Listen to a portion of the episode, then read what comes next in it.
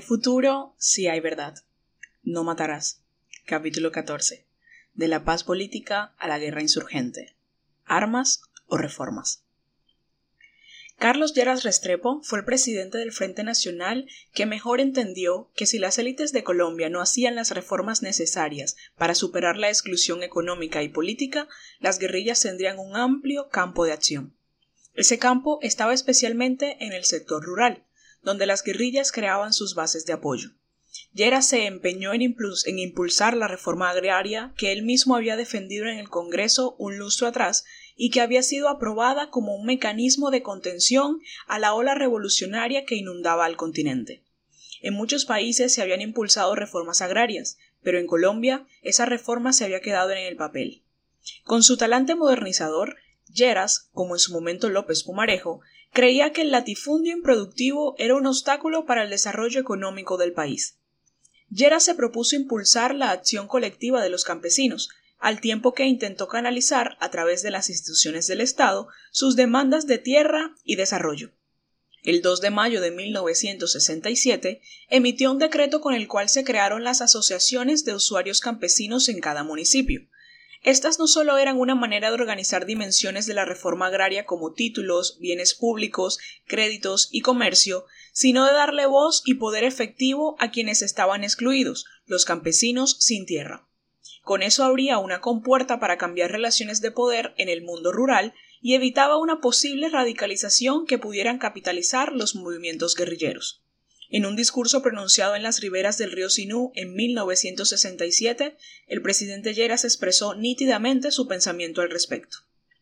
Es un aspecto esencial de la reforma el de que aquellos campesinos que han pasado años y años trabajando en tierra ajena pagando un arrendamiento o entregando parte de sus cosechas al propietario, se conviertan ellos a su vez en propietarios.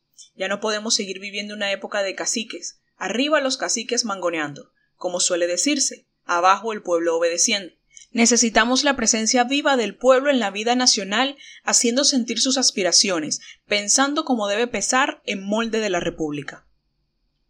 La reforma agraria se hizo sobre la base de compras de tierras que los propietarios vendieron de manera voluntaria al Instituto Colombiano de Reforma Agraria, INCORA, o la entrega de tierras que habían sido tomadas por los campesinos y posteriormente el gobierno las negociaba con los dueños. Este estaba planteado como un proceso de reforma pacífico y legal, durante el cual el INCORA cumplió un papel fundamental en la organización y participación del campesinado. El 7 de julio de 1970, a un mes de que se terminara el gobierno de Lleras, se creó la Asociación Nacional de Usuarios Campesinos, ANUC. Para entonces había casi un millón de hombres y mujeres afiliados a las asociaciones campesinas, y un empoderamiento que se reflejaba en las palabras del líder agrario sucreño Francisco Barrios. Para un humilde campesino que hace tres años laboraba su parcela en un pequeño pueblo de Sucre, es un gran compromiso de llevar la vocería de más de 800.000 campesinos que constituyen la base fundamental del movimiento de organización campesina en Colombia. El movimiento de organización campesina es ya una realidad nacional que nada ni nadie podrá detener. Hace cuatro años, cuando este movimiento se ideó, nadie pensaba que fuera posible. Hoy podemos afirmar con certeza que los campesinos organizados hemos entrado a ocupar el sitio que nos corresponde en nuestro país. Sin embargo, con la presidencia de Misael Pastrana Borrero, la reforma no solo se frenó, sino que el gobierno preparaba una contrarreforma. O por lo menos así lo percibieron miles de campesinos que el 21 de febrero de 1971 sorprendieron al país con la toma simultánea de 316 fincas en 13 departamentos, en la que participaron 16.000 familias. A finales de ese año hubo una segunda ola de toma de tierras, en 120 fincas de siete departamentos, la mayoría de ellas en el Caribe. El gobierno decretó el estado de sitio y periódicos como El Tiempo hablaban de invasión orquestada de predios, plan subversivo y brotes de anarquía. Para entonces, la ACNUC contaba con 28 asociaciones departamentales y 634 municipales y mantenía un carácter anfibio. Era una iniciativa del Estado al mismo tiempo que un movimiento social. Hacia el 9 de enero de 1972, la titulación de tierras recibió la estocada final. En Chicoral, Tolima, en un cónclave en el que participaron congresistas de los partidos liberal y conservador, con fuertes intereses en la tierra, especialmente en el Cauca, los Llanos Orientales y el Caribe, pactaron una reforma a la Ley 135 de 1961 que alteró por completo su esencia. Eliminó la expropiación del latifundio improductivo y priorizó la explotación empresarial por encima del desarrollo campesino.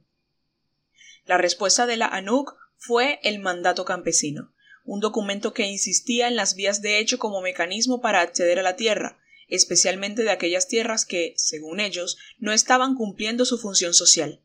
La asociación también se declaró independiente del gobierno y enarboló la consigna de la tierra para el que la trabaja. El 20 de julio de 1972 se realizó el segundo congreso de la ANUC, al que asistieron por lo menos 10.000 campesinos, pero el gobierno citó al mismo tiempo a otro congreso en Armenia, por lo que en adelante hubo dos ANUC, una autónoma de izquierda y otra cercana al gobierno. En la línea armenia estaba ese campesino conservador, mediano, propietario, como los caficultores del eje cafetero, y en la de Cincelejo, personas más beligerantes que buscaban acceder a la tierra. Desde su fundación, la ANUC había reunido intereses heterogéneos. Como señala el historiador Mauricio Archila, acudieron desde políticos tradicionales y terratenientes hasta minifundistas y jornaleros. Esa heterogeneidad, que al principio era una fortaleza, no se pudo aprovechar. Según Archila, diversos intereses y formas de lucha exhibidos por cada sector arrojaron resultados bien diferentes. En las áreas minifundistas se actuó con una lógica más gremial y de concertación. En las de colonización hubo más propensión a la acción directa. En la línea Cincelejo tampoco había homogeneidad. Mientras algunos sectores consideraban válida la acción guerrillera y se inscribieron en la defensa de la combinación de forma de lucha, había otros liberales e independientes que mantenían distancia del accionar armado. La organización con mayor influencia era el PCML y su brazo armado el EPL. Un excombatiente de esa guerrilla asegura que las armas eran solamente para resguardar cualquier sorpresa porque generalmente esos grandes propietarios tenían su fuerza de choque. La ruptura de la ANUD con el gobierno incrementó la represión contra el movimiento. En algunos casos, los dueños de las haciendas, amparados por la Ley de Defensa Nacional, utilizaron grupos armados para intimidar y obligar al desalojo de las fincas tomadas. Un líder campesino lo recordó así ante la Comisión de la Verdad. Llegaron a las cuatro de la mañana armados con cuatro rangers. Nos cogieron desprevenidos. Menos mal que los compañeros que estaban de guardia nos alertaron. Nos levantaron a plomo, nos mataron los animales, nos quemaron la casa. Un líder de Guatica Risaralda recordó lo sucedido luego de celebrado el pacto de Chicoral que acabó con la reforma agraria. La orden que se nos dio fue quedarnos quietos y de no bajar la guardia porque nos iban a matar a todos. Pero la violencia no, no era solo de un lado.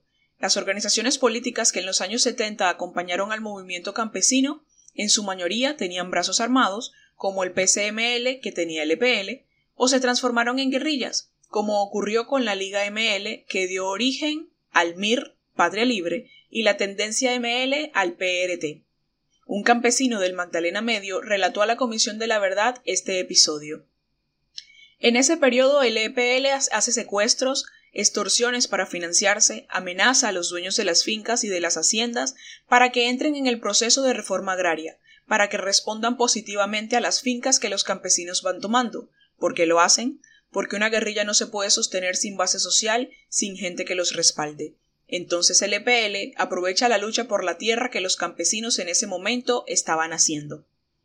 En ese sentido, la influencia de las izquierdas contribuyó tanto al auge de este movimiento como a su declive. La ANUD se convirtió en un campo de disputa para las izquierdas que querían dominar el comité ejecutivo. En la disputa estaba también el MOIR y el ELN. Según un excombatiente del EPL, lo llamativo de esto es que el único sector político de izquierda que no le interesó la ANUC fue al Partido Comunista Colombiano.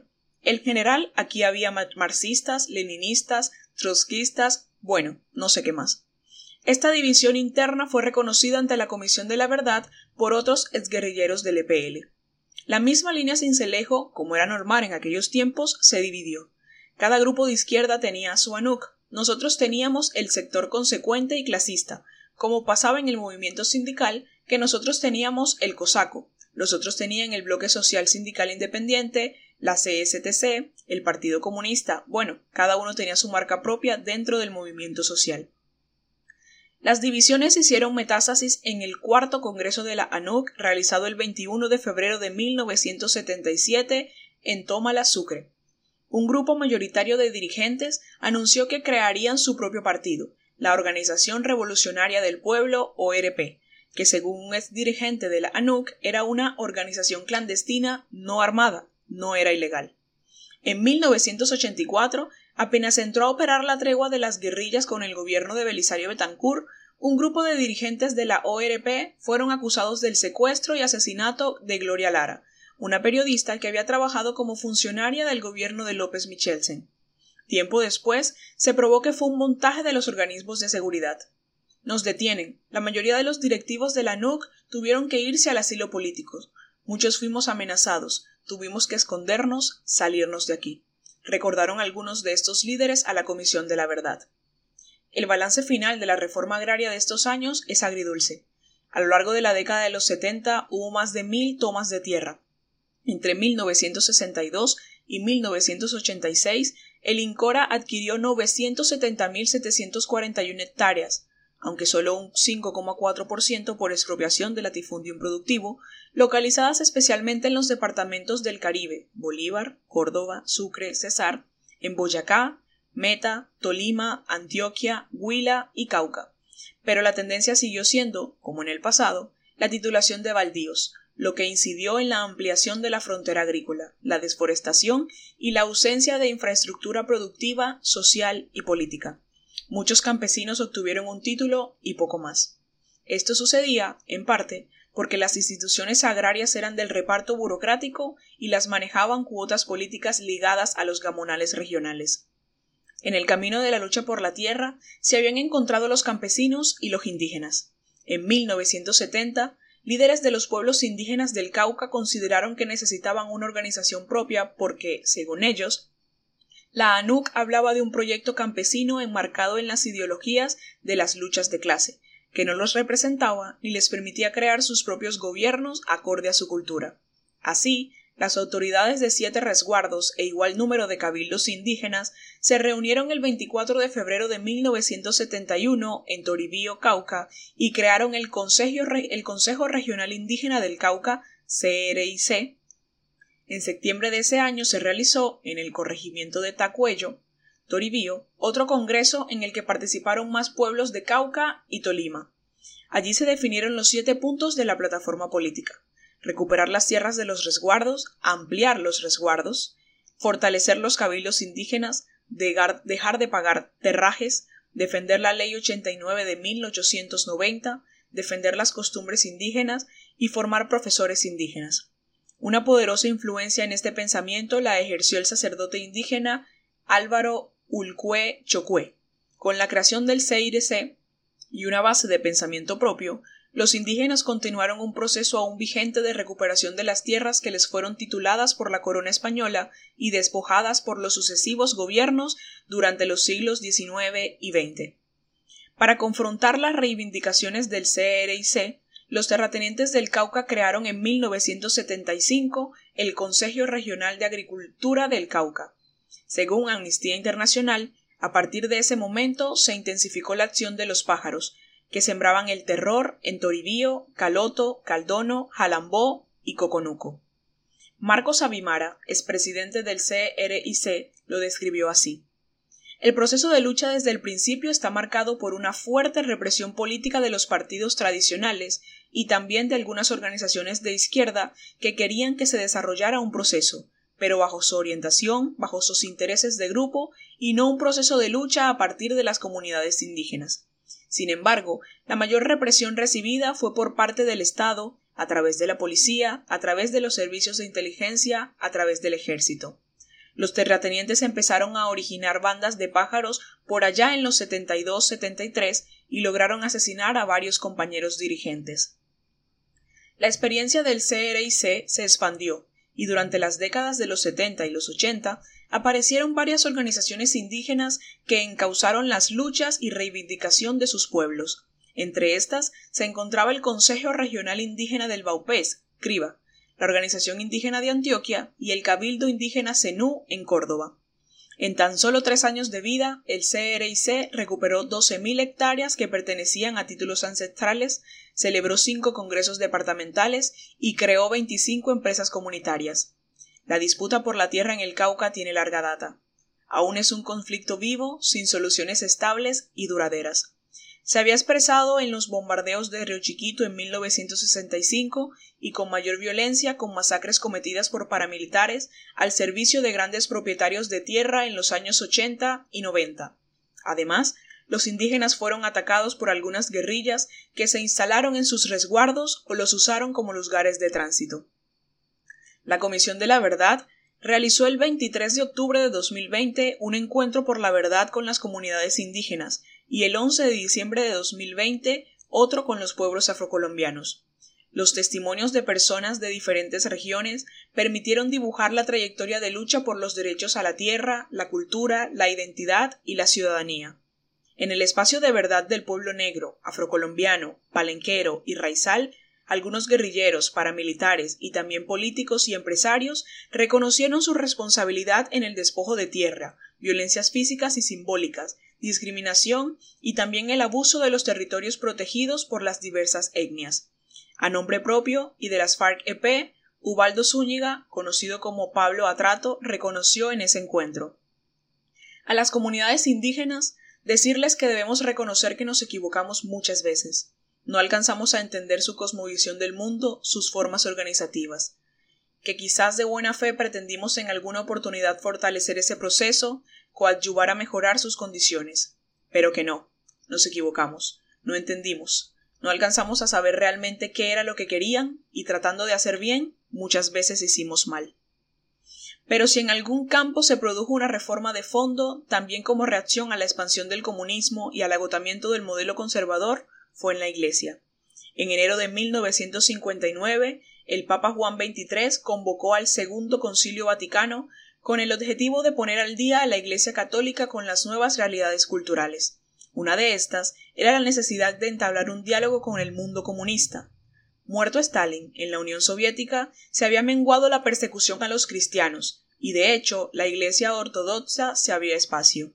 La hoz y el martillo se encontraban por primera vez con la cruz símbolos de universos irreconciliables hasta entonces.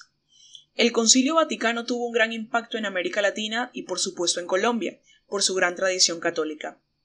En 1968 se reunió en Medellín el Consejo Episcopal Latinoamericano, CELAM, que adoptó las conclusiones para la región. De allí salieron conceptos muy profundos para el mundo católico. Uno de ellos fue la opción preferencial por los pobres, antecedente conceptual de la teología de la liberación que se desarrollaría en los años 60 y 70. Uno de los precursores de este movimiento en Colombia fue Monseñor Gerardo Valencia, quien en la reunión de Medellín afirmó lo siguiente Se impone un cambio de estructuras, pero no se debe acudir a la violencia armada y sangrienta que multiplica los problemas humanos ni a la violencia pasiva inherente a las estructuras actuales que deben ser modificadas. A través de sus mensajes radiales dirigidos a los ciudadanos de Buenaventura, Valencia predicaba un socialismo cristiano no violento y comprometido con los más pobres y necesitados. Sin embargo, la jerarquía eclesiástica colombiana emitió un contradocumento y con éste dejó planteadas las diferentes las diferencias entre las dos corrientes. De hecho, en 1968 el propio Monseñor Valencia lideró una segunda reunión del grupo Golconda en Biotá, Cundinamarca, que señalaría los lineamientos más fuertes de la teología de la liberación en los años que siguieron. En Golconda había diversidad de corrientes, desde unas radicales que terminaron defendiendo la lucha armada hasta otras que nunca acudirían a ella. Sin duda, la historia de Camilo Torres y su proceso de radicalización en el marco del Frente Nacional inspiró a muchos. Leonores Guerra, monja y exguerrillera del ELN, que formó parte de la teología de la liberación, afirmó lo siguiente en su biografía. Algunos sacerdotes habían participado en Golconda porque sentían la necesidad de organizarse para defenderse de la persecución de sus obispos, a causa de su trabajo pastoral con el pueblo, pero a través de las discusiones se dieron cuenta de que la pelea no era contra los obispos, sino contra el sistema. En un país en el que la Iglesia había cogobernado con las élites y se había destacado por el anticomunismo, este giro generó un cambio trascendental.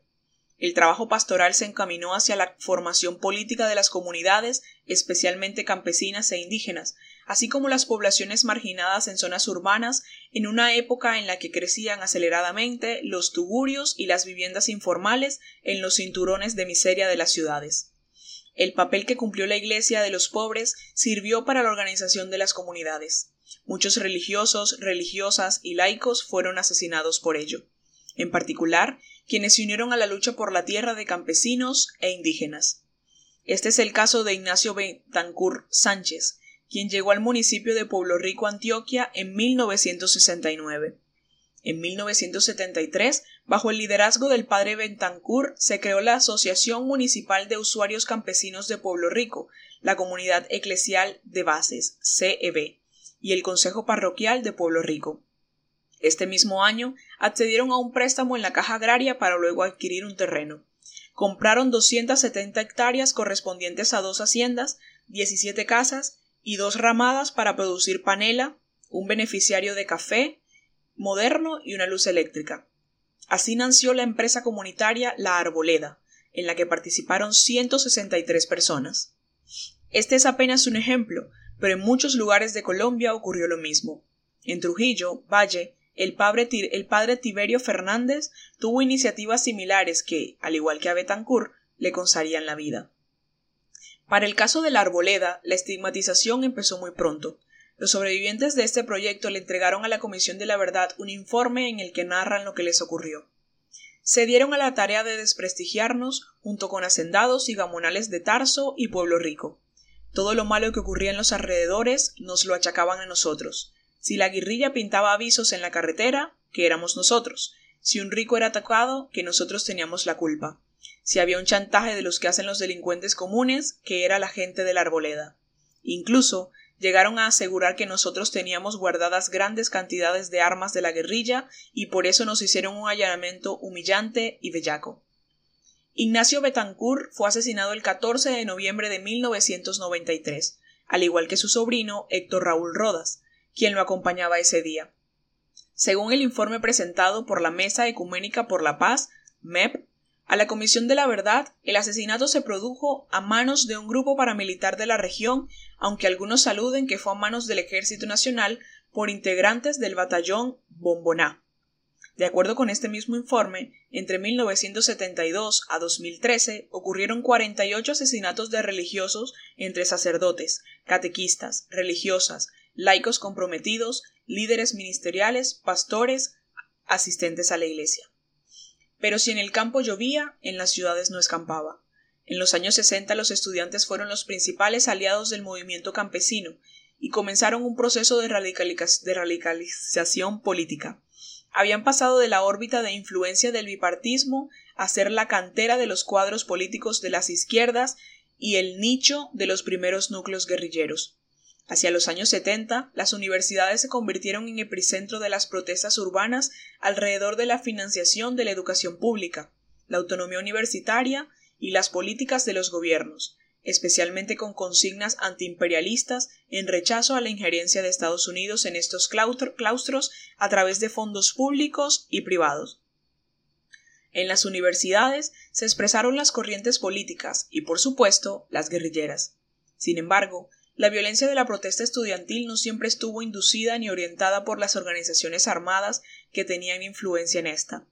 El tropel, que es como se ha llamado a las protestas con piedras o con explosivos caseros, casi siempre en contra de la policía, ha sido característico de grupos radicales del movimiento de estudiantes. Los señalamientos a las casas de líderes estudiantiles y líderes sociales sin orden judicial era la regla, y se realizaban bajo la justicia penal militar. Una líder estudiantil le contó a la Comisión de la Verdad su experiencia cuando fue capturada sin prueba alguna. Me mantuvieron cinco días con las manos atrás amarradas, con la venda puesta. Empezaron los interrogatorios. A los tres días yo ya empecé a delirar, sin comida, porque no le dan a uno ni agua, absolutamente nada de comer y no lo dejan dormir.